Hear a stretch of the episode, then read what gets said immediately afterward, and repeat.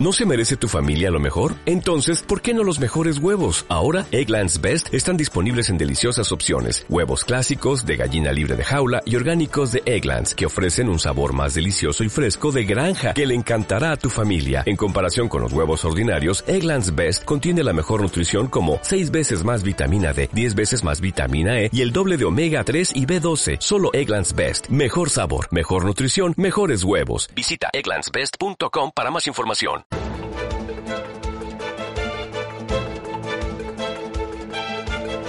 El primer análisis de la mañana. Primer análisis que nos lleva a mirar al sector inmobiliario. Aedas Homes quiere seguir a su rival Neynor y salir a bolsa. La promotora residencial controlada por el fondo estadounidense Castle Lake ha contratado a Goldman Sachs y también al despacho de abogados Linklaters para preparar su estreno en el parque y aprovechar así el buen momento que atraviesa el mercado de la vivienda en España, así como la confianza que los inversores internacionales están depositando en el inmobiliario. Juan Pablo Calzada, ¿qué tal? Muy buenos días. Muy buenos días. Bueno, estamos viviendo un auténtico boom de promotoras inmobiliarias, muchas de ellas apoyadas por grandes fondos internacionales, debutar en el mercado, ¿no? Sí, bueno, es que habían desaparecido de la bolsa, ¿no? Es un sector que tradicionalmente siempre ha estado presente. a mediados del siglo pasado eran a través de las constructoras, que estaban constructoras inmobiliarias juntas.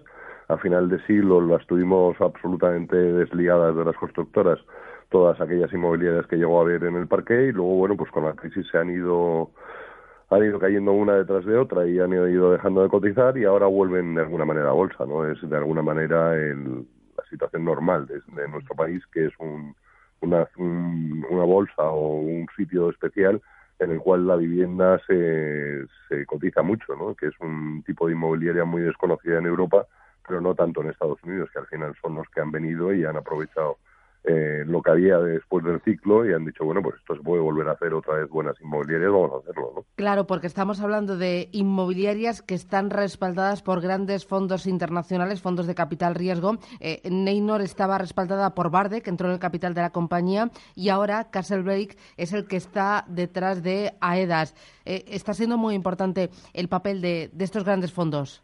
Es fundamental, ¿no? Porque me compraron a, a, precios de derribo en el año 2013 cuando la, crisis, la crisis, eh, vamos, o cuando el precio de la vivienda estaba cercano a los mínimos y, cuando no había nadie con capacidad para, para comprar eh, esos, esos, vamos, esos activos inmobiliarios y los han ido agrupando, pero claro, la única manera que tienes de salir como inversor financiero, que al fin y al cabo es lo que son, es eh, mediante hacer un exit que se llama, ¿no? Dice una de dos, o se lo vendes a una inmobiliaria más grande que en el caso de España pues no las hay para poderla comprar, o sales a bolsa, no te la solución para acabar yéndote del capital. Yo creo que la clave es cuánto, cuánto van a sacar a bolsa, bueno, por supuesto el precio siempre lo es, y luego cuánto van a tardar en, en, acabar de irse los grandes fondos de capital del accionariado de estas empresas. ¿Y tiene respuesta para esa segunda pregunta? ¿Cuánto van a tardar en abandonar el capital de estas compañías? En Neynor creo que era Lone Star, ¿no? Y Vía Célere fue la que fue comprada por Barde.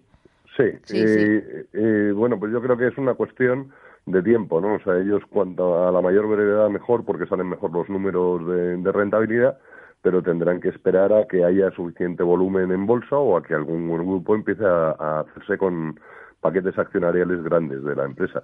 Desde luego eh, tiene bastante sentido en, una situación como la actual en la que eh, los tipos de interés no rentan nada y entonces bueno pues la propiedad inmobiliaria de algún de algún modo sí que está rentando dando rentabilidades algo superiores los de la renta fija y por lo menos no se pierde el capital, ¿no? O sea, eh, la rentabilidad es suficiente para aguantar la inflación, cosa que no te pasa con, con los bonos, ¿no? O sea, sí que parece que es el momento para volver a entrar en, en, en, activos inmobiliarios. Lo que pasa es que yo creo que aún, aún queda tiempo, ¿no? O sea, el, ciclo no está recuperado ni mucho menos.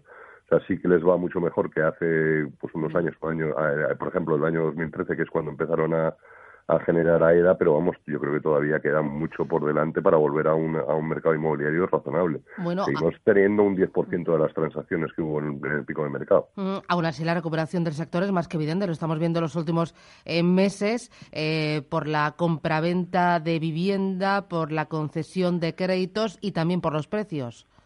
Sí, pero eh, sigue, seguimos viniendo de, de volúmenes muy bajos. estamos hablando de 300, 300 y pico mil transacciones inmobiliarias al año, cuando en los momentos buenos del ciclo en este país se daban más de dos millones, ¿no? O sea, todavía sigue estando muy flojo el sector. Está mucho mejor que en los años posteriores a la crisis o cuando estalló la crisis, que entonces sí que no había apenas ningún volumen de nada, ni se construían casas, ni había transacciones. Las transacciones cayeron en torno de 200.000 y sí que has recuperado un 50% desde mínimos, pero sigue ese cerca del 12 o el 13% de los momentos buenos de ciclo, ¿no? Y que es cuando de verdad hubo aquí transacciones. Yo creo que no vamos a volver a llegar jamás al ciclo, pero aún le queda tiempo al mercado inmobiliario para para decir que está sano, ¿no? O sea, ahora mismo no está herido de muerte, sí que se está recuperando algo, pero aún, aún queda mucho recorrido. Y bueno, la verdad es que la situación de tipos bajos sí les favorece, aunque les perjudica mucho que no haya financiación a través del sector financiero. Muy bien, Juan Pablo Calzada, economista, asesor financiero. Gracias, un abrazo. Un abrazo. Feliz día.